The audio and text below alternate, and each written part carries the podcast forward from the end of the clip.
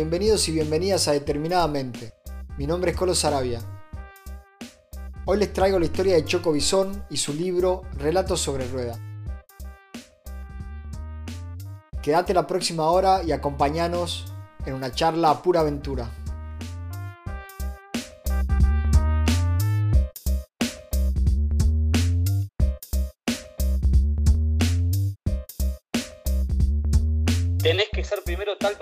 Llegar a hacer eso que vos crees. Si no, boludo, las, las herramientas ya las tenemos, es animarse. Tal cual. Bueno, gente, estoy con Choco Bisón. Estamos compartiendo un par de matecitos con pantalla de por medio, como usualmente vengo haciendo. ¿Cómo andás, Choquito querido? ¿Qué haces, Colo querido? Gracias por la invitación. Un placer estos, estos mates a distancia. Eh, marca Argentina. Exactamente. Bueno, como hablaba con Choquito, le estaba diciendo que este podcast para mí es bastante importante porque quería compartir la experiencia de alguien que, venga viajando sin tiempo y que nos cuente un poco su experiencia y poder romper como tal como dice Choco esos estigmas, ¿no? De que necesitamos, que creemos que tenemos que llegar a cierto lugar para, para hacer tal cosa y en verdad a veces un poco animarse. Entonces, bueno, dije, qué mejor que, que Choco para contarnos la historia que tiene, porque además no solamente viene viajando hace, ¿hace cuánto que viene viajando Choco? ¿Hace 10 años más o menos? Sí, nueve, nueve y pico, sí, casi 10 años. Bueno, pero hace mucho tiempo viajó en moto, además, que no es un dato menor, 22 países, ¿verdad? Así es, sí. sí, sí. O sea, demasiado o nunca es demasiado, pero es mucho, un buen número.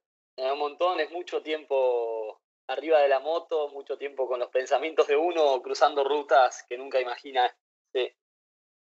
Choco, eh, presentate para la gente que no te conoce, dan una pequeña intro. Dale. Em, Choco Bisón, Emiliano Bisón, Emiliano para mi madre cuando está enojada, Choco Choquito para todo el resto del mundo desde que soy pequeño ¿Por qué choco? Porque mm, tengo una hermana y un hermano que son blanquitos, blanquitos, y yo soy el morocho de la familia, entonces desde chico me quedó chocolate. Em, soy una persona simple, curiosa, que va para adelante, que no me cuestiono las cosas dos veces y cuando siento algún impulso del corazón, eh, voy para adelante repito, para mí es muy importante la frase siempre para adelante. Em, crecí en Buenos Aires, me tocó crecer de la mano de, un hermoso grupo de amigos y de una persona que me enseñó mucho llamada Javier, Javier Orugue.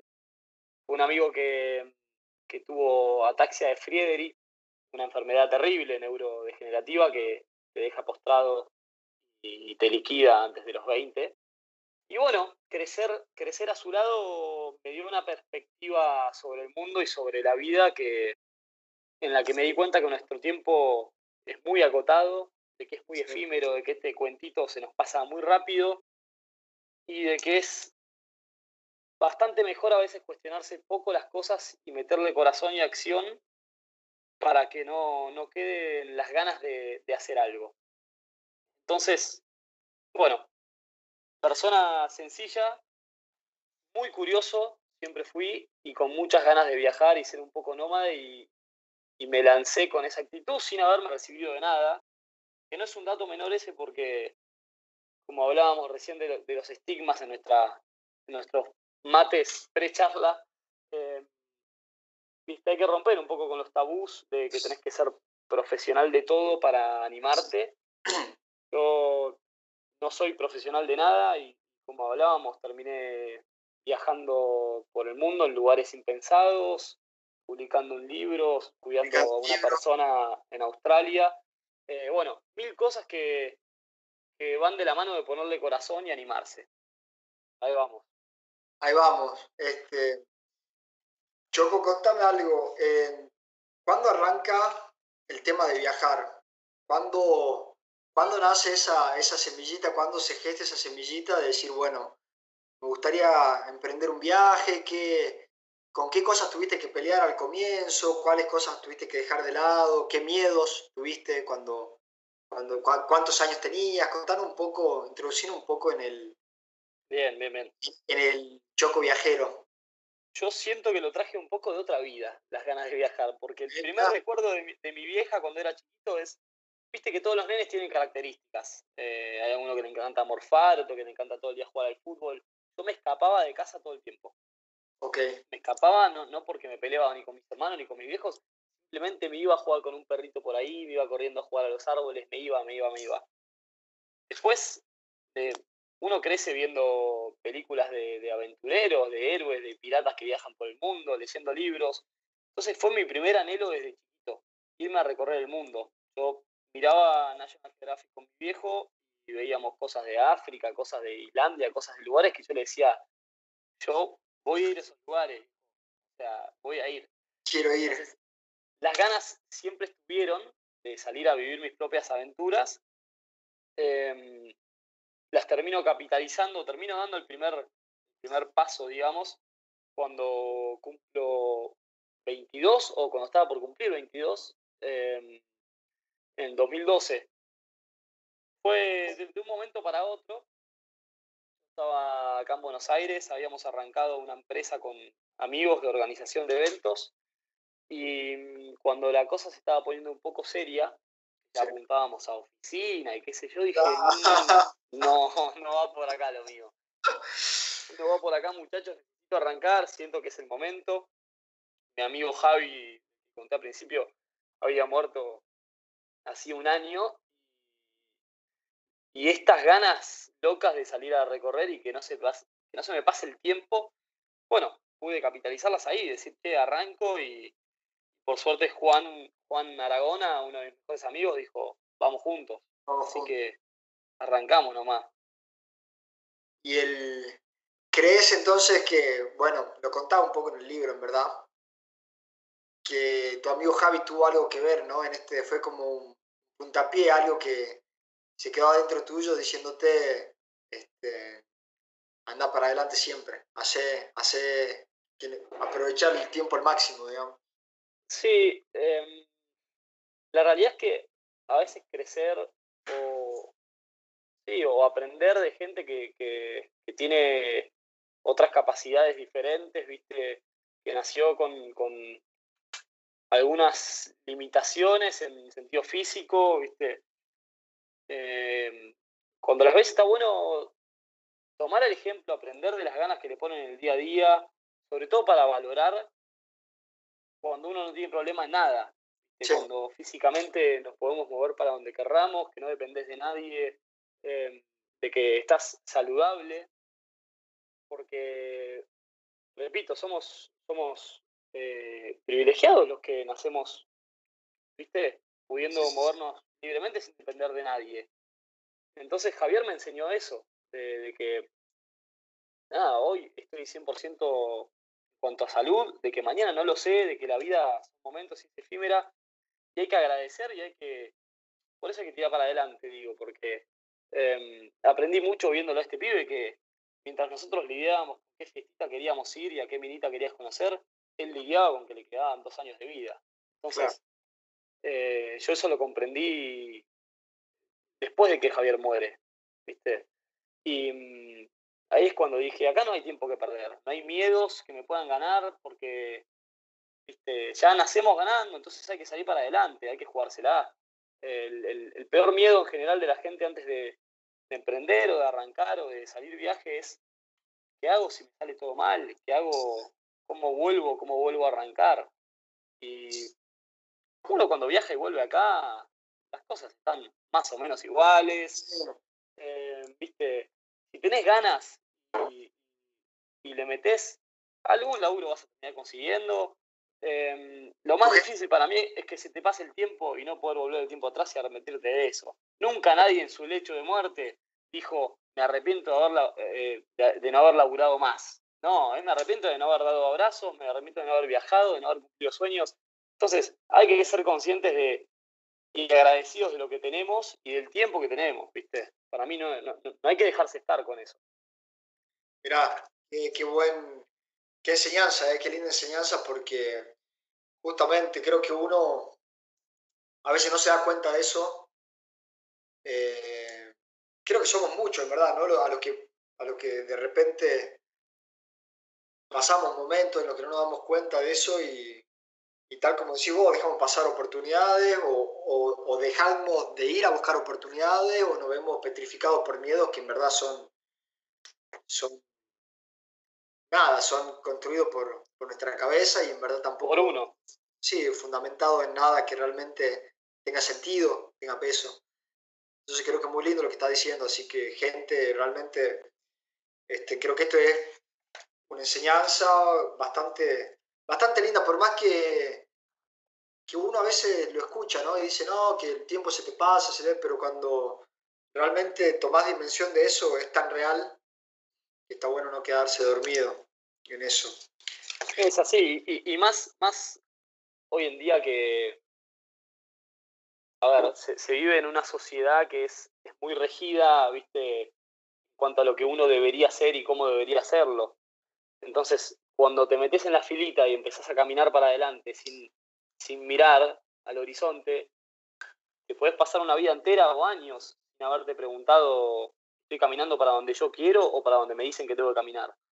Eh, y, para mí es, es mágico y es, muy lindo poder tomar las riendas del caballo de uno mismo, no de a donde nos quieren llevar, ¿viste? Si a vos te, te, hace feliz vivir la vida que estás viviendo, no hay nada que cuestionar, seguir viviendo de esa manera.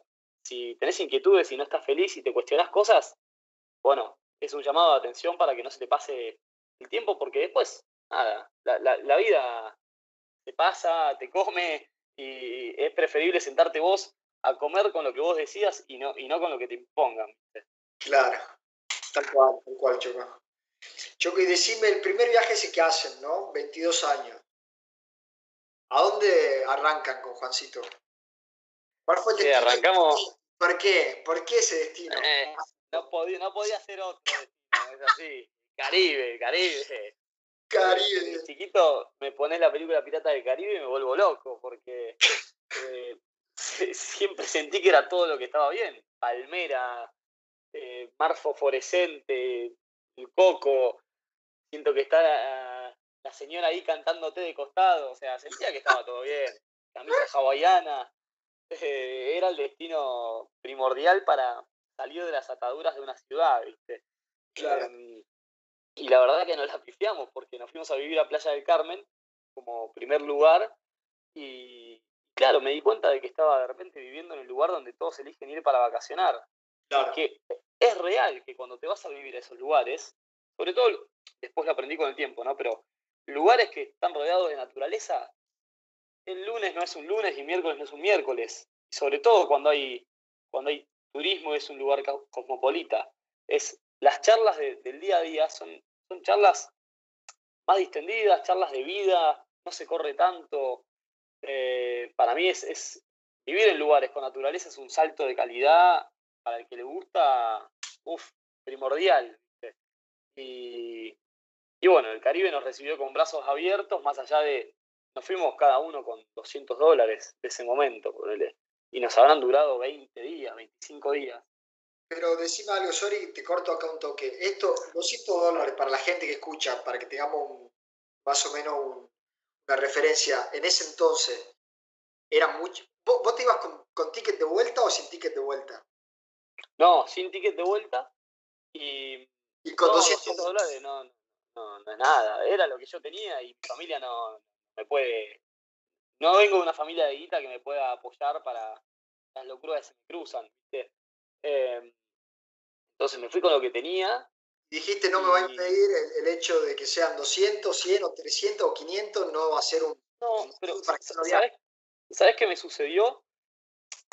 Fue algo positivo irme con poca plata, porque si vos caes con mucha guita a un lugar, a vos te da la tranquilidad de poder manejarte manso y tranquilo y con tus tiempos. En cambio, si vos caes con poca guita, caes a comerte el mundo, caes a, a, caminar el lugar, a conocer gente, a preguntar, y eso me sirvió para ir consiguiendo laburos de toque y, conocer mucha gente y hacerme un grupo grande y, sentirme un poco más como en casa. Eh, no me achanchó ¿viste? Me, me, me, impulsó a moverme porque si no, no comía. No, no caíste en el confort, digamos. En la zona de confort. Pero el confort ahí, desapareció por dos años y medio, más o menos. Ah, claro, porque después, después de, de Plaza del Carmen arranca en verdad lo que vendría a ser un viaje que no... ¿Te lo imaginabas ya entonces, en ese momento que iba a estar tanto tiempo? No, ni loco. Dejando... Ni loco.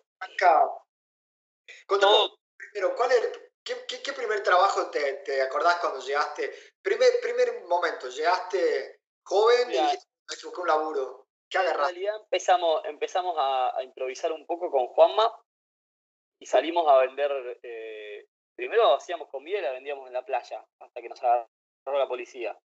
Después de ahí empezamos a hacer eh, pizzas para los hostels eh, dos veces por semana y con eso nos cubríamos la comida de la semana y el alojamiento. Después, en esos hostels nos ofrecieron empezar a, cuidar el hostel de noche o a ser de recepcionistas. Y después, recién ahí, me llega la primera oferta formal de un laburo más formal, digamos, que era eh, para hacer trapecio. Trapecio en el circo de un hotel cinco estrellas. Imagínate que. ¿Cuánto? No, no. No importaba quién. No, nos comían las pulgas a nosotros y este laburo pagaba una fortuna. Pagaban, creo que eran por mes 600 dólares. Para mí era rico, un mes para otro. Y me daban la visa legal de laburo, me daban un departamento ahí en Playa Car, que es una zona realista del Caribe. Entonces dije que sí de una sin saber en verdad lo que tenía que hacer, porque nunca en mi vida había hecho nada de circo. Pero bueno, como no hay, como no hay trapecistas así tan, tan fácil, no es que pones un anuncio y aparece uno al otro día, eh, me dijeron, mirá, venite, y si no le tenés miedo a las alturas, eh, te, damos el laburo y te enseñamos, porque la mina a la que yo entraba a reemplazar se había caído y se había hecho torta. Entonces, ya entraba ahí con un poco de... Presión. a todo nada. Pero bueno, vi el lugar, me pareció increíble, subí a la escalera, al trapecio, me tiré, me pareció volar, me pareció una sensación impresionante, así que agarré el laburo nomás. Ese fue el primer oficial. Ahí está, o sea, y no tenía ninguna experiencia en eso, claramente. O sea, es lo que hablábamos recién, fuiste aprendiendo y de acuerdo a tus necesidades y yendo para adelante. Dijiste, bueno, esto es lo que hay. Exacto, exacto. Sabía que, a partir de ahí mi, mi discurso, que lo seguí utilizando mucho tiempo, fue, repito, yo no, no soy profesional de nada, no estudié para esto, aprendo rápido, dije flaco. ¿Eh? Tengo la buena actitud, eh, me voy a llevar barro con todos, aprendo rápido, enséñame. Y con ese discurso la gente, la verdad que hoy en día se valora también mucho más el, el, el ambiente laboral y una persona que, que, que quiera, que tenga ganas y le meta para adelante que, que alguien que ya entre sabiendo todo y, Sí, sí, sí. Este, eso me sirvió un montón, porque fui aprendiendo un montón de cosas que, no hubiese podido si el que me contrataba no hubiese tenido mente abierta para enseñar. tal cual, tal cual. Sí, ahí, Choco, después de eso juntaste un mango y decís, bueno, ¿en qué momento, en qué momento arranca el viaje de moto? Contanos un poco eso. Bueno, porque, para, Choco sacás un libro, contado ahora un poco, que se llama ¿Cómo se llama? Relatos sobre ruedas se llama el libro. Relatos sobre ruedas. Y ahí viene un poco el caso, ¿verdad? Porque ahora arranca un viaje. Sí, sí, sí, la verdad es. A ver, spoileo un poco, pero cuento por qué el título. Se llama Relatos sobre ruedas porque la forma en que yo más viajé fue o sobre una moto o empujando una silla de ruedas. Eso me pareció muy loco cuando me lo contaste, es como que dije, wow, tiene sentido, ¿no? Lo último sí o más, en verdad, porque ya venía de Javi el tema. Exacto, exacto, exacto.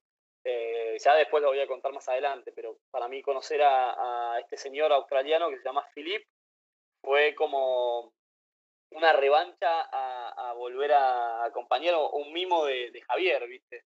Sí, sí, sí. Eh, y bueno, sale el libro Relatos sobre Ruedas porque hice 22 países en moto y hice 13 países junto a Philip, que es mi amigo australiano, que está silla de ruedas porque es cuadripléjico. Lo voy a contar en un ratito. Pero bueno, todo, todo eso arranca porque en Playa del Carmen, a los dos meses de estar en este laburo del trapecio, me cansé de que el ambiente laboral en el hotel era una locura de, disciplinado y de, militar, digamos. O sea, te tenías que afeitar. Si no te afeitabas todas las mañanas, no podías entrar al hotel directamente. Te hacía, el guardia te hacía un control de, te pasaba la mano por mejilla. Si no te afeitaste, te manda a tu casa de vuelta y volvés. Y después todo era bastante como falso, medio militar, viste, cada reunión que se hacía era muchachos, esta semana bajó eh, en las encuestas el promedio de cuántas sonrisas se le devuelve a la gente. Dale, déjame de joder, viste.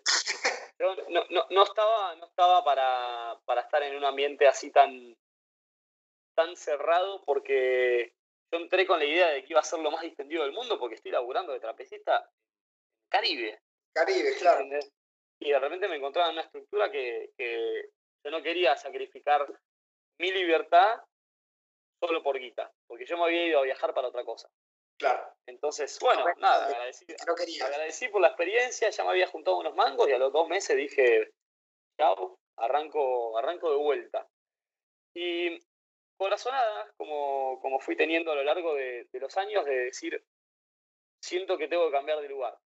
Playa del Carmen ya lo vivimos un tiempo, me quiero seguir moviendo y, conocer gente nueva, lugares nuevos. Se lo planteé a Juanma, mi amigo, y he aquí cómo arranca el equipo de viaje sobre todo la locura con las motos, gracias a y por culpa de Juan Manuel, mi amigo, que me dice, bancame una semana que renuncio a mi laburo, él estaba de cocinero, y nos vamos en la moto y vamos crucemos el país hasta el Pacífico.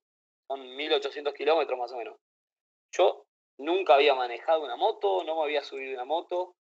Eh, había subido con el viejo de Juanma, de chiquito. Me pasaba a buscar por casa su moto para ir a jugar con Juanma.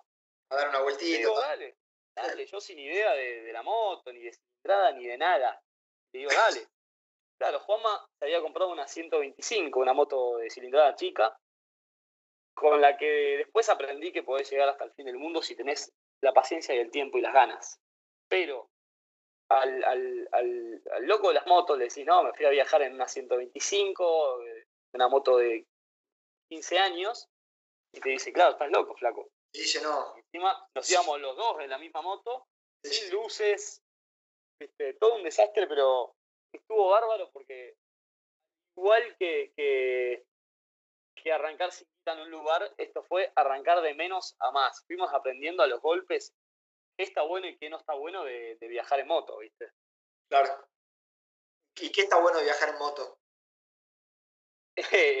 Muchas cosas. A mí viajar en moto fue, a ver, la primera ruta que hicimos con, con, el mar Caribe de costado, el sol que nos pegaba de frente, fue, fue una sensación de libertad absoluta, absoluta, porque tu cuerpo está recibiendo el, impacto del viento todo el tiempo, del sol, de los olores. Manejás la moto con tu cuerpo, entonces sentía que era una especie de meditación de estar presente todo el tiempo mientras manejaba metro a metro, porque si vos estás medio colgado en la moto y te comes un pozo, volaste. Entonces, estás metro a metro concentrado de dónde estás, qué estás mirando, qué estás viviendo, para dónde vas. Em, me pareció lo contrario a subirte un bondi capaz, o ir de acompañante en un auto que, estás esperando mucho llegar del punto A al punto B con estímulos constantes adentro del auto o, del bondi, que puedes ir tomando mate, leyendo, medio colgado, lo que quieras. Esto es, estás presente 100%. Entonces, me volvió loco eso de poder estar concentrado en el tiempo presente y agradeciendo todo el tiempo de, de vivir la libertad absoluta. Porque fue eso, para mí, sentir la libertad absoluta. Y estuvo tan bueno ese viaje, nos pasaron muchas cosas chotas, de, íbamos con casco abierto y de comernos mil, piedritas de camiones, eh, rostizarnos con el sol. Yo eh, equivocamente llevaba atrás eh, todo el peso de, la moto, entonces todo contracturado, pero fue tal la, la sensación de libertad que a partir de ahí me hizo un clic adentro que dije, claro, yo esto lo quiero toda mi vida. Y ahí planteamos con Juanma, ¿por qué no bajar de a poquito, pero desde México hasta Argentina? Qué locura eso. ¿En qué momento, te acordás del momento en el que, en el que se te cruza por la cabeza, o Juanma, no sé cómo fue la conversación, que dijeron, che, nos vamos a Argentina, desde acá, desde México? Sí, sí, estábamos, acabamos de pasar por, por Palenque, hay una reserva ahí que, es súper verde, súper linda. Nos llovió torrencialmente y no podíamos frenar porque estábamos en medio de la nada. Entonces yo le tenía que ir haciendo techito desde atrás a Juanma que manejaba para que el agua no le entre a los ojos. y llegamos hasta una estación de bomberos donde nos recibieron en un pueblo que se llama Escárcega, que es un pueblo rutero donde no hay extranjeros, no va nadie ahí porque no hay nada demasiado lindo para ver, ¿viste? Entonces, éramos la novedad en el pueblo y todos los bomberos ahí charlándonos, preparándonos eh, café, contándonos de otros viajeros que habían pasado por ahí. Me pareció tan linda, tan linda toda la, dinámica. Y digo, Juanma, esto lo podríamos hacer hasta Argentina, podría ser una gran aventura, ¿viste? Claro. Eh, y Juanma eh, es como Don Quijote y Sancho Panza, ¿viste? Nos complementamos muy bien porque es otro tipo muy positivo, le gusta la aventura. Eh, ¿viste? Entonces, de toque fue, hagámoslo, hagámoslo. Y bueno, era eso, pasito a pasito, metro a metro, ir bajando país a país, Y, improvisando en el medio en cuanto a los laburos, en cuanto a la plata, en quedarnos. Fueron nueve meses bajando hasta Argentina. Nueve, nueve meses desde México. Sí. Wow. Y eso también me parece un dato, no es que quiero recalcar o es que esté este, loco con el tema económico, pero sí es lo que hablábamos con vos al principio que te comentaba, que a veces no la gente, me ha pasado de que gente me pregunte, me diga, che, me quiero ir a tal lugar o, a tal otro país a vivir o a pasear o lo que... Bueno, ¿y qué estás esperando? No, pasa, estoy juntando plata, estoy Y de repente a veces preguntaba, ¿y cuánta plata tenés juntada ya? Y, y la verdad es que realmente con, Nada, creo que tu caso es el mejor ejemplo de que, que uno puede durante, o sea, en medio del camino este, arreglárselas, trabajar, no hace falta ir con, los bolsillos llenos y que eso no, no, debería ser un impedimento, este, no tener un, presupuesto amplio, ¿me explico? Totalmente, totalmente. Y bueno, ahí juega el tema también de, de la seguridad de uno, de cómo quiera llegar, pero también está mucho el tabú de, de capaz los que se quieren a vivir afuera, tratar de conseguir un laburo desde acá, que te da mucha seguridad, pero la realidad es que lo mejor es llegar al lugar, salir a conocer gente, preguntar, contactarte. Si uno sale y cuenta su historia y va conociendo gente, siempre termina saliendo algo. O sea, para mí hay etapas también de, de, de los viajes de cada uno, ¿no? Para mí cuando llegas a un lugar, primero es improvisar, improvisás, dormís donde conseguís, eh, salís a caminar y a conocer, después te empezás a adaptar. Una vez que te adaptaste, empezás a elegir. Una vez que elegiste, ya, ya, estás, ya estás ganando. Ya, estás ganando. Estás eh, cómodo. Pero, pero es importante activar, hay que sacar, sacar el, tabú y los miedos de, de no llego y si no, no me sale nada si vos vas con la, con la actitud correcta, si vas con las ganas de, aprender, de hacer lo que sea, siempre hay un lugar para vos, siempre, siempre, siempre. Sí, coincido, coincido. Contame, Choco, ¿qué, qué opinas del... Algo, alguna, no anécdota, pero qué, ¿qué crees que te enseñó el camino? Muchas cosas, lo sé, pero algo... Muchas cosas, sí. Algo lindo eh, que mira, ya sea la gente, este, estar con vos mismo. Eh, no sé. Para mí, para mí es algo, algo clave del camino en sí, porque el camino en mayúscula para mí es, es el camino de cada uno, es, es la aventura de cada uno. Y los personajes que incluye el camino, ¿no? Pero para mí lo, lo más importante es abrir las alas que el viento sabe para dónde llevarte. Es entregarse, animarse y salir, que siempre, incluso los momentos, tenían que pasar. Todo pasa por algo. Todo pasa Entonces, em, es importante entender que el camino tiene sus procesos, de que no es todo éxito, de que es, es altibajos, pero que lo importante es salir a transitarlo. No, quedarse en el camino que nos imponen, sino a, generar el camino propio, que va a tener cosas, esto se lo firmo a, cualquier viajero, eh, pero a la larga, el camino, cuando lo viviste, lo transitaste, y mirás para atrás te das cuenta de que viviste cosas increíbles sean chotas o sean buenas, todo suma para, para donde vos tenías que llegar. hay un mensaje clarísimo en el camino para mí que es, todo pasa por algo. Las personas con las que te cruzás, los lugares donde estuviste. Eh, pero bueno, hay que salir a transitarlo, ¿viste? Hay que animarse. Animarse. ¿Alguna anécdota? Hay, hay dos que, una que hace un poco alusión a lo que me estás contando ahora, ya te la voy a nombrar, pero primero me gustaría que me contés la, escribí en tu libro, bueno, la de la FARC, me pareció que muy loco el tema de contar un poco cuando estabas por Colombia, pasando Ecuador. Fue, una locura. Para mí ahí jugó algo que es un poco la nuestra ingenuidad eh, y la magia del camino. Porque nosotros, claro, 23 años viajando moto, pelos al viento, libertad, capaz estábamos en esa etapa, ese momento de la vida en que uno se cree un poco invencible, ¿viste? Veníamos recorriendo lugares, veníamos pasando mil adversidades, nos dábamos cuenta que habíamos descubierto esta fórmula mágica que es, si vamos con actitud positiva, por más que sea un día rey choto, va a estar todo bien. Es Porque cuestión de actitud. Es lo que te venía pasando también. Es todo lo que nos venía pasando siempre. Cuestión de actitud, sonreí, andá a conectar con la gente, contar tu historia, vas con buena vibra, recibí buena vibra. Entonces veníamos con esa bandera. Hasta que, claro, nos encontramos con esta situación que nosotros estábamos a punto de terminar de atravesar Colombia para entrar en Ecuador.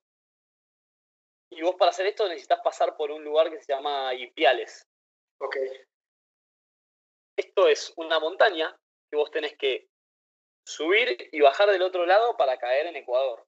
Entonces, cuando llegamos al pie de la montaña, nos encontramos con un cordón de policía que nos frena y nos dice, muchachos, miren que arriba estalló la pelea entre el sector del campo con el gobierno, con, con, los policías, y la FARC se metió del lado del campo también, a matar policías. Uy. Entonces ya era una situación confusa, peligrosa, quilombo. Nosotros veníamos viendo desde, ponele, hacía dos semanas atrás, que al costado de las rutas, por Colombia se nos paraban los militares al costado de las rutas a cuidar, porque a veces las FARC bajan a saquear algún pelito, a hacer quilombo. Entonces, veníamos viendo esta situación. Pero nos preguntábamos quién, nos preguntaban quiénes, quiénes son, a dónde van, y cuando les contábamos, no, estamos cumpliendo el sueño de bajar a Argentina, viajeros, bla, bla, bla, una sonrisa nos dejaban pasar. Entonces, veníamos con esa bandera en el pecho, ¿viste? Claro, soñadores, soñadores. Entonces, cuando la mina esta me dice, la policía me dice, arriba están peleando, chicos, no los van a dejar pasar, digo, escúchame, déjame que yo voy y hablo la gente hablando se entiende y yo le cuento que estamos en, una cruzada por llegar a ver a nuestras familias en Argentina, es nuestro sueño en las motos. Y la mina me mira como diciendo, sos pelotudo, flaco. estoy diciendo que, arriba están peleando, no, no, estamos jodiendo. Claro. Y le digo, me hago cargo, como responsabilidad, no hay problema, vos dejanos, pasar. La mina me dice, listo, bajo tu responsabilidad, pero te aconsejo que dejes la moto acá, anda caminando. Ah, te dijo eso. listo. Sí, me dijo eso. Y ahí se puso un poquito, ahí que pensaste un poquito complicada, dijiste, no tengo, ¿cómo me escapo? Ahí, yo, vi que había gente ya frenada, pasar ese cordón policial, y era gente del mismo pueblo que vivía eh, pasando la montaña, que no los dejaban pasar. Entonces digo, bueno, está todo medio raro, pero quiero tantear la situación. Entonces voy para arriba y empiezo a caminar, empiezo a caminar y de repente veo gomas de auto quemadas, todo roto. Sigo subiendo hasta que llego a este lugar que está lleno de gente, como si fuese una manifestación en Argentina, que ya estamos acostumbrados, ¿viste? Cuando te cortan la calle y gente con la cara tapada, con fuego y demás. Pero me empiezo a acercar y me encara uno de los vagos que se nota que tenía la, la posta ahí, con la cara tapada, y me dice, ¿vos quién sos?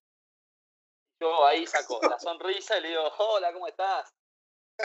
le tiro el discurso, ¿no? Argentino, viajando para, para ver a mi, familia, estamos en motos, nuestro sueño, bla, bla, no tenemos nada que ver con su pelea, nos pueden dejar pasar.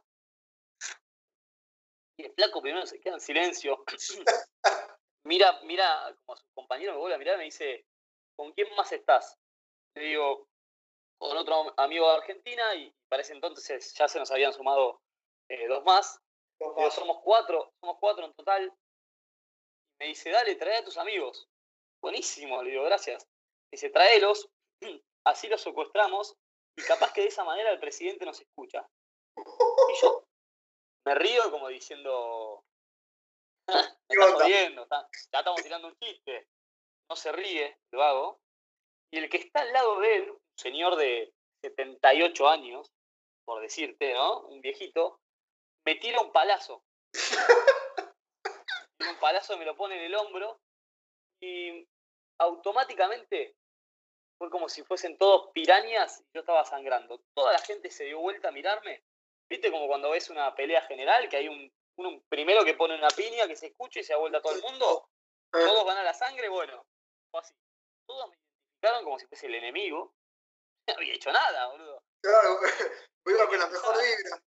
No, tuve que empezar a correr como un condenado.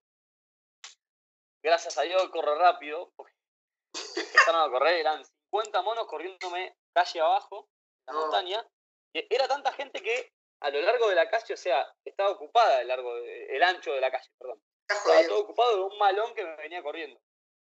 Y ahí un ángel que mandó Dios en una, en una un scooter que me vio desde abajo corriendo, subió, una persona yo ni idea quién era, subió, me esperó con el scooter y me dice, subite, subite, subite.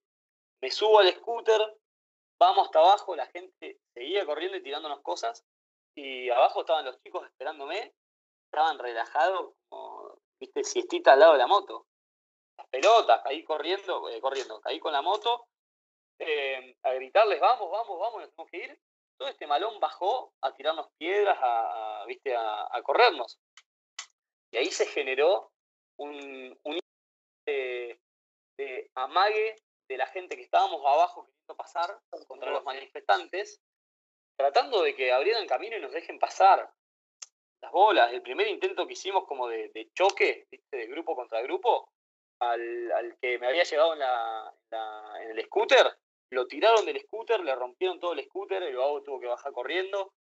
Eh, se nos hizo imposible pasar ese malón. Y bueno, nos dimos cuenta de que no, no había ni, no había camino para seguir, entonces... No era. Justo cayeron, cayeron como tres camiones militares eh, con estos que se bajan directo para, viste, como grupo de choque, con todas protecciones y qué sé yo, bueno, con el escudo. se bajaron y la policía que antes no nos había dejado pasar nos dijo, chicos, están abriendo refugios a lo largo de todo el país para los extranjeros que estén en Colombia porque como que estalló la revuelta social en todo Colombia. Entonces nos, nos, nos dieron indicaciones para llegar hasta un refugio de la, Cruz Roja, se llama Postobón, y nos recibieron como si estuviésemos en una guerra civil. O sea, que quizás lo era. Sí, sí. Quizás una guerra civil, pero uno por ahí, como, venís como venías con otra vibra, capaz no dimensionás como decías, capaz que era, ¿no? Exacto, exacto, exacto. Después con, con, el tiempo, digo, miramos para atrás y nos dimos cuenta que fue una locura lo que sucedió. Em, nos metieron en este, en este refugio de la Cruz Roja, nos dieron arroz, nos dieron, em, ay, no me acuerdo el nombre de, es algo que usan ellos como si fuese azúcar allá, em, que es una, como una pastillita pero de algo natural, que es un endulzante.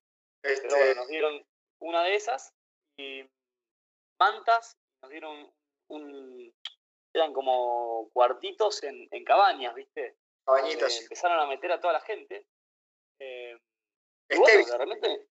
Stevia. No, no es Stevia, no es Stevia. Creo, que, creo que era con P. Eh, ya me va a salir. bueno. Y bueno, terminamos estando nosotros, gracias a Dios, estuvimos estando cuatro días en este refugio, no se podía salir, pero hubo gente que estuvo más de un mes. Claro. Em, estalló la revuelta social y la pelea en muchos sectores y hubo muertos, ¿viste? se puso jodida la cosa. Nosotros zafamos porque al cuarto día el gobierno de Ecuador hizo un arreglo con el gobierno de, Colombia para sacar a, mucha gente que estaba en, el refugio con nosotros, que, que, no tenía nada que ver esta pelea. Y había gente grande, había chiquitos. Entonces cuando nos dijeron que ponían un avión de la fuerza militar para sacar a esta gente, nosotros nos animamos y nos fuimos hasta el, hasta el aeropuerto militar a intentar hablar con los pilotos para ver si nos metían las motos arriba y nos sacaban. Para esto, esto, ahí me lo estás tirando muy rápido, pero en verdad es. Fue medio. También, de vuelta, lo mismo, la actitud, actitud positiva, esperando que saquen en, un Hércules. ¿Ah? Que los militares hecho, suban la moto.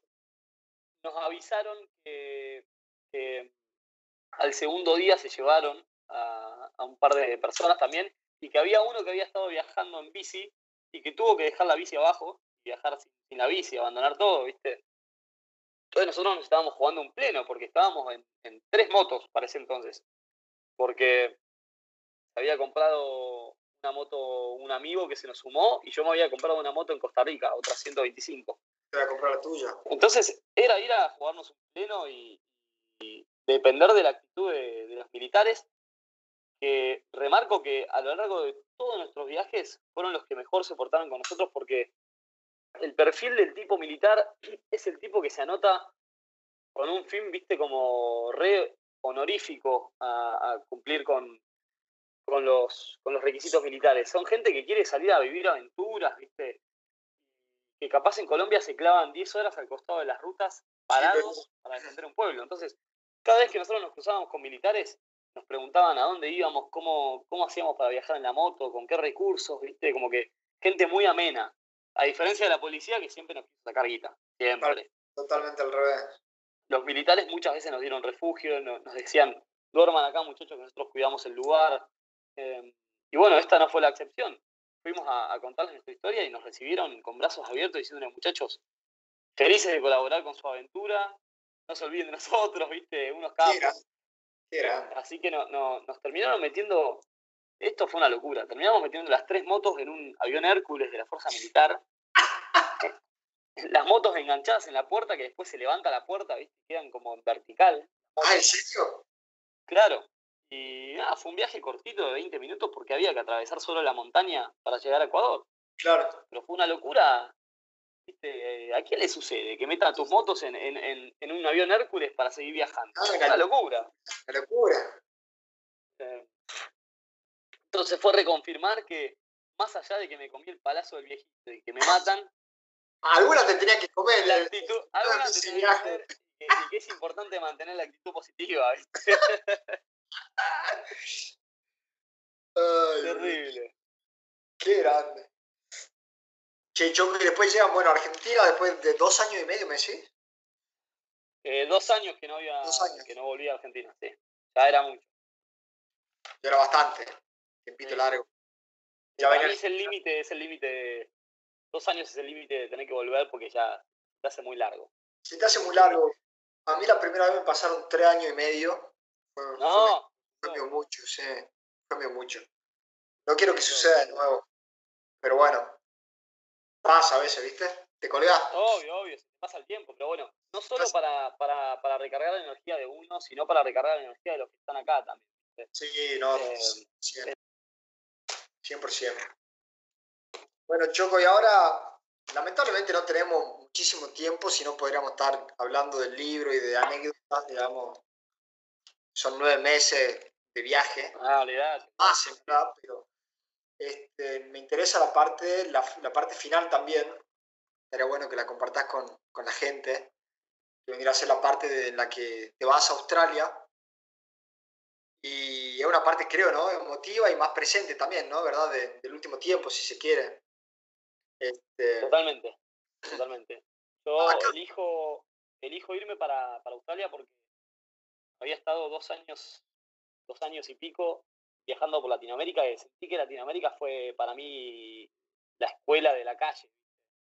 Aprendí muchas cosas de dormir durante tanto tiempo en carpas al costado de la ruta, con los bomberos, con la Cruz Roja, teniendo que ir a, conocer gente de nueva todo el tiempo y desenvolverme en lugares que nunca pensé, en laburos nuevos.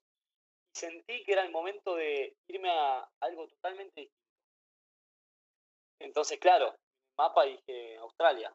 Todo el mundo se habla inglés, eh, viste, puro surf, algo totalmente distinto. Entonces, em, vendí la moto con la que estaba en ese entonces acá, saqué pasaje para allá, diciembre de 2014, y arrancó otra aventura con matices totalmente distintos, la cual agradezco hoy día, fue, terminó siendo viste, años dorados para mí los que, pasé en Australia. Em, te diría que hasta ahora que quedé en cuarentena estaba viviendo ahí. Y me tocó conocer a, este personaje llamado Phil, que se convirtió en un hermano para mí, y que vino de la mano de conocer primero a Marcos Pelufo, que es otro argentino como nosotros, que se fue para Australia. Empezó a cuidar a, a, Philip, que Philip, hacemos una breve introducción, que es, es un señor australiano, hoy en día tiene 60 años, y a los 18 se rompió la espalda tirándose al mar. Tiró de cabeza, pegó contra un banco de arena, el cuerpo liso como escorpión se rompió la ah. cuarta y la quinta. Em, y bueno, el tipo se reinventó a raíz de, la fuerza de su madre, de sus, hermanas, de sus amigos. Se recibió de contador, empezó a laburar en el Banco Nacional de Australia y es un loco de, de, las comidas, del vino, de la cultura en general. O sea, la película para mí que, más lo define es la de Amigos Intocables. Sí. En la que es eh, el francés con el moreno, que es una relación hermosa y la relación que yo terminé forjando con él fue es, igual, ¿viste? descontracturada. Él es un tipo que sabe de todo, culto como nadie, entonces eh, te enseña muchas cosas. Y bueno, Marcos había arrancado a cuidarlo. Cuando lo conocí a Marquitos en la playa y le conté la historia de Javier, me dijo, negro, ¿por qué no te venís a cuidar también a Phil? Está todo el tiempo gente. Y bueno, eh, lo fui a conocer, me pareció un crack total. claro, yo muchas cosas de ese laburo ya las tenía impregnadas por haber crecido, por haber crecido con Javier. Con Javi. El manejo del cuerpo del otro, eh, cero impresión para nada. Viste, como que me chupaba un huevo tener que ir a bañarlo y secarle las bolas y que ayudarlo a ir al baño y, afeitarlo, ¿no? No me muevo un pelo. Eh, y prefiero eso, estar ayudando a alguien y, aprendiendo de él y teniendo una relación con alguien. Creo que es muy noble, es realmente algo muy noble que, wow, no, en serio te digo, ¿eh? porque yo lo pensaba cuando, cuando leí, bueno, ya había conocido gente, a él personalmente nunca lo conocí, sí conocí gente que trabaja con él, que trabajó con él, este, pero ahora, bueno, leyendo un poco tu libro, que entra un poco más en detalle, la verdad que muy noble ese laburo, Choco. Este, nada, te felicito, digamos, felicito, no sé qué se dice, pero realmente... No, no, a ver, gracias. Eh, igualmente yo creo que la, vida te va llevando para ahí. Después también con el tiempo yo me di cuenta, claro, Filip es, es, un tipo que es un, a ver, es un rompebolas con muchas cosas, eh, tiene su carácter, hay amigos que, que arrancaron el laburo y tampoco no, conectaron y lo tuvieron que dejar. No es para cualquiera, es hermoso, pero yo no, no, soy el santo ni el ángel tampoco, boludo. Es, es, pegué una relación hermosa con él, lo siento como un hermano, es un laburo que no me cuesta. Eh, hay gente que se la pasa en el día a día ayudando a distintas personas, haciendo lo mismo, que para mí esos son ángeles, Yo para mí con Filip también me, me, saqué la lotería porque el tipo es un genio y conecto re bien, no me cuesta nada ese laburo, me sale natural.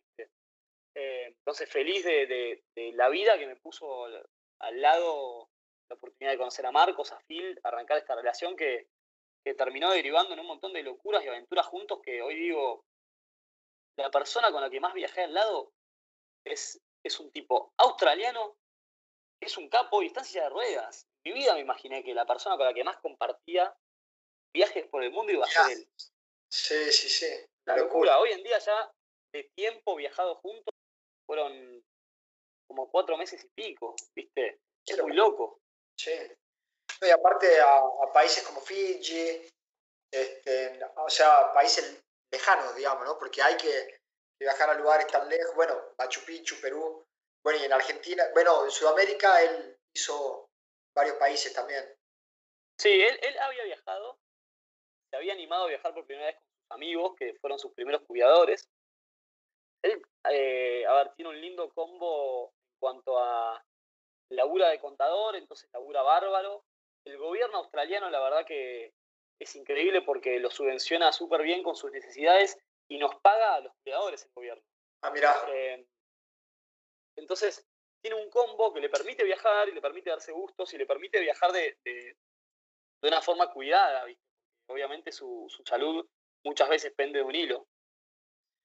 Y mm, bueno, me, ofreció por primera vez ir a cuidarlo a Fiji, que queda cerquita de Australia. Sí.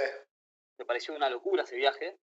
Fueron 10 días mano a mano que tiene su parte durísima porque estás 24/7 siendo el cuerpo y la sombra de, otra persona. Eh, en general no lo haces. Es que... A no ser que estés con un bebé, no, no lo haces 24/7. Y con él es así, tenés que dormir al lado, despertarte tres veces por, noche, moverlo, eh, estar para él. Es siempre primero él antes que vos. Nos llevamos tan bien en ese viaje y nos reímos tanto que en una de las charlas me contó que su sueño era ir a conocer Machu Picchu. Él me lo contó como una montaña mística en Perú, un país lejano. Claro, es como para nosotros Katmandú. Claro, claro. Te digo, Phil, yo ya estuve en Machu Picchu. Si este es tu sueño en vida, vamos, hagámoslo. Terminó, viste, arrancando todo este viaje de locura. Me planteó un viaje mano a mano de siete semanas, que es un montón. Mucho. Em, pero bueno, cuando involucras una palabra de cumplir el sueño de una persona, no, no, no hay, no hay, no hay mucho que pensar para mí. Es como que me estás invitando a la posibilidad de hacer algo épico para tu vida, para mi vida, algo que va a marcar la vida de los dos, y más que adentro. Y bueno, ahí arrancó toda esa locura de Machu Picchu que fue, hermoso. Fue tremendo, ¿no? El tema de... Antes de entrar en detalle en eso, quiero destacar que también cuando te fuiste a Australia, tampoco te... Perdón, estoy haciendo un paréntesis, ¿no? Pero tampoco te paró el tema de, de la lengua, del lenguaje. No sé qué nivel de inglés tendrías, pero también es un freno, viste, que a la gente le, para la gente a veces también, o no sé si un freno, una excusa o un motivo por lo que mucha gente no se anima a viajar a, países de, habla inglesa, porque piensan que, que no saber es, este es, es, un miedo válido porque es comunicación con el otro, pero repito, tenés que llegar al lugar, animarte, no hay mejor manera de que empieces a fluir eh, que ir al lugar y empezar a hacerlo, empezar a hablarlo. ¿viste? Yo tengo amigos que han ido con cero inglés, terminaron hablando inglés y laburaron diciendo dos palabras. La gente te entiende y te banca y te va enseñando. Y, y uno aprende, uno aprende. Eso, aprendes, aprendes, aprendes. hay que romper tabúes. Yo no, no me fui con un buen inglés, la verdad, era muy indio. Obviamente hasta el día de hoy no sigo teniendo una buena pronunciación, pero que puedo tener una conversación tranquilo. Me sucedía con Phil que como el, australiano habla muy cerrado en inglés, eh, no se les entiende bien al principio, ¿viste? Necesitas mucho tiempo para adaptarte al, acento de ellos. Entonces, cuando Phil me llamaba por teléfono al principio, yo le cortaba. No entendía nada de lo que me decía. Nada. Sorry, sorry, sorry, pum, cortaba. Choco, y el tema de Machu Picchu, contanos un poco la, anécdota esa. Este, Machu Picchu fue, fue, eh, fue un, un, punto muy alto y va a seguir siendo desde que lo viví hasta el día que me muera. Porque fue una misión para mí. Fue. Phil me contó que era su sueño y realmente fue decir, bueno, estamos en una misión de, de cumplirle algo a este tipo que no lo podría hacer solo, que él lo va a recordar por el resto de sus días y, que capaz motiva a muchos otros a animarse a hacerlo. Entonces, realmente e, era una misión para mí. era como una película. Y bueno, se planeó este viaje él. Él es como Alfred de Batman, ¿viste? Es un tipo que piensa, ejecuta. Yo, a mí me viene con una carpetita y me dice, esto es, ¿viste? Así vamos a viajar. Día uno tal cosa, día dos tal cosa, día tres tal cosa. Es Alfred. Él tiene todo planificado y armado. Su 8 va rapidísimo. Y yo soy acción. Vamos, vamos. La China, donde quieras, vamos. ¿Qué crees? Dale, vamos. ¿Cómo lo hacemos? Vemos, pero lo vamos a hacer. Entonces, nos fuimos sin un plan en concreto. Lo único que yo sabía, habiendo estado en Machu Picchu, era que es un lugar jodido para estar levantando una persona. Seguro, Pesa, pesa 75 kilos, mide 1,90. Yo eh, mido 1,80 y, y, peso 78 kilos. O sea que no, soy una bestia para estar todo el día cargando una persona. Entonces le dije, Filipo, estaría buenísimo que venga alguien más a hacer de apoyo, porque entre vos, la silla de ruedas, mi cansancio, eh, siento que vamos a necesitar algo. Entonces, Marquitos, que es el que a mí me había introducido al, laburo, es un capo que se lleva bárbaro, se lleva bárbaro conmigo, los tres nos llevamos muy bien juntos. Entonces fue ¿viste? La, la, opción primera de decir Marquitos. Marquis dijo que, que sí. Entonces el viaje arrancó en Argentina, nos juntamos todos en Argentina. De ahí viajamos juntos para Perú. Y, y bueno, algo que te remarco rápido, porque sé que estamos medio pasados de hora, pero es él, cuatro días antes de que nos toque la fecha de subida de Machu Picchu, le agarra una arritmia del corazón. Eso es muy loco. esto, que casi se nos muere. Lo tuvieron que operar de urgencia. Eh, y ahí se nos empezó a caer un poco, viste, los papeles en cuanto a decir con Marquitos, boludo, se nos muere fila acá y que hay que llamar a su familia a avisarle. La locura. qué responsabilidad civil o qué carajo tengamos. No, dale, boludo. No, te nos caigas en esta aventura, que está todo muy arriba. Claro. por suerte lo operaron bárbaro. Phil le contó a la cirujana que estábamos por cumplir su sueño. Estábamos a cuatro días de intentarlo y la mina pensó que lo estábamos jodiendo. Hasta que realmente le dijimos, mirá, no hay un segundo intento de esto. Es en este viaje o nunca, porque Phil no va a volver a viajar tan lejos. Tiene un montón de, de cosas, ¿viste? Entonces le dijo, listo, les paso números de, médicos de allá, inténtenlo, ojalá puedan hacerlo y mucha suerte. Así que a los cuatro días despertamos a la mañana con música de Rocky, aplaudiendo, vamos, vamos, vamos, se fue a la final. Y, y, bueno, fue salir a improvisar. Primero nos llevó el bondi hasta la entrada de la ciudadela, y ahí fue cargármelo en brazos, porque Marky no lo puede levantar solo, que no es un dato tiene una hernia en el cuello y en la espalda. Claro él me podía hacer de apoyo a mí, que fue clave porque, claro, yo en un momento que lo empecé a levantar a fil y caminar, empezaban a aflojar las rodillas, boludo, de tanto subir. Aparte, la subida que empinada. Este... Eh, un escalón no es igual al otro. Así que, eh, nada, la dinámica fue Víctor, que fue el guía, se cargaba la silla antes que nosotros hasta algún lugar plano que yo pueda ir caminando, subiendo hasta apoyarlo ahí de vuelta a veces eran 10 escalones, a veces 5, a veces 60. Eh, fue una dinámica de 6 horas y media en total, de, bajar y subir, que, fue durísimo, pero fue épico, estábamos con una energía muy arriba, estábamos... Eh, yo, yo sé que lo vuelvo a intentar mañana con Phil y no, no la hago, no la hago. Fue día perfecto, fue la final perfecta, fue salir a jugar con la actitud y y realmente, gracias a, Dios, a la energía, a la buena vida del momento, se logró. Phil dio un discurso arriba eh, que fue viste, muy emotivo, todo el mundo llorando, aplaudiendo. Eh, y yo haber podido ser partícipe y una herramienta para que Phil logre su sueño. artífice, fue, fue, fue, una locura, fue una locura. Qué loco. Y a partir de ahí, bueno, nada, Phil volvió, volvimos para Australia después de esas siete semanas de viaje y salió en la tele, salió en los diarios, eh, viste, empezó a dar charlas, está por publicar su libro, entonces fue un, punto de quiebre en su vida. Seguro.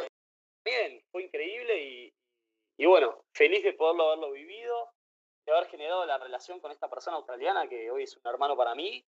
Em, pero bueno, digo, todas estas cosas no suceden si uno no se anima a, a viajar y a tratar de escribir las, las páginas del libro de uno, ¿viste? Es así. Tal cual, tremendo, Choco. Este, y bueno, la verdad que justo, justo a tiempo, así perfecto.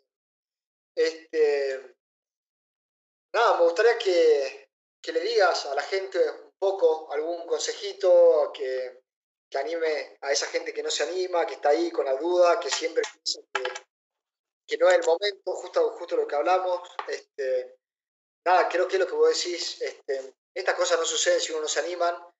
Acá en tu libro tenés una frase que dice, quien vive ve mucho, quien viaja ve más. Este, creo que está bueno eso para incentivar a aquel que, que se quedó con las ganas y aquel que viaja también. Está bueno siempre tener un recordatorio de que, está bueno, ¿no? Moverse, ¿verdad? El movimiento es lo que... Así Totalmente.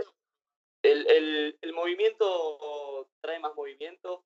Eh, repito, hay que, hay que vivir conscientes y agradecidos de, que tenemos, de las oportunidades que tenemos y del tiempo que tenemos, que se nos pasa muy rápido. El cuentito es muchísimo más corto de lo que nos imaginamos. Eh, la, frase tan, tan usada de, cómo vuela el tiempo es real, es real porque se te pasa la vida, y te dormís en los laureles también, Claro. Entonces, no se queden con las ganas de, salir a, vivir su propia historia, eh, no tengan miedo a, sí, a, pasar momentos jodidos, a, caer, porque es parte de saber levantarse, de saber aprender, de, que después queden anécdotas.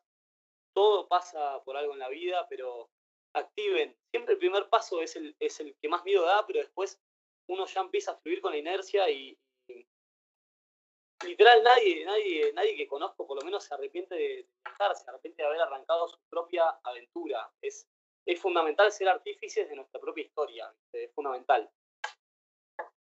Tal cual, coincido plenamente, Choco. Y bueno, por mi lado, en verdad, me, ya que estamos, vamos a recomendar el libro de Choco, que después le voy a dejar el link y los datos, relatos sobre... Está muy bueno, aquel que viajó se va a sentir identificado con muchas cosas, porque la verdad que uno empatiza con todas estas cosas, tan, tan buenísimas las cosas que, que vivió Choco. Y quien no viajó va a tener ganas de viajar seguramente.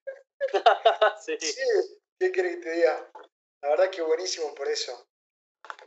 Así que bueno, Choco, un millón de gracias por tu tiempo. La verdad que fue una charla muy linda, muy amena. Este, y nada, llena de enseñanza. Un millón de gracias por todo. Por mandar tu libro, Choco me mandó el libro hasta acá, hasta Dinamarca. Increíble. ¿Eh? Increíble. Hacemos envío donde quiera. Eh, gracias a vos de nuevo, Colito, por, por, el tiempo, por, por, darme el espacio también de, de charlar unos mates a distancia. Eh, y contar la historia de uno.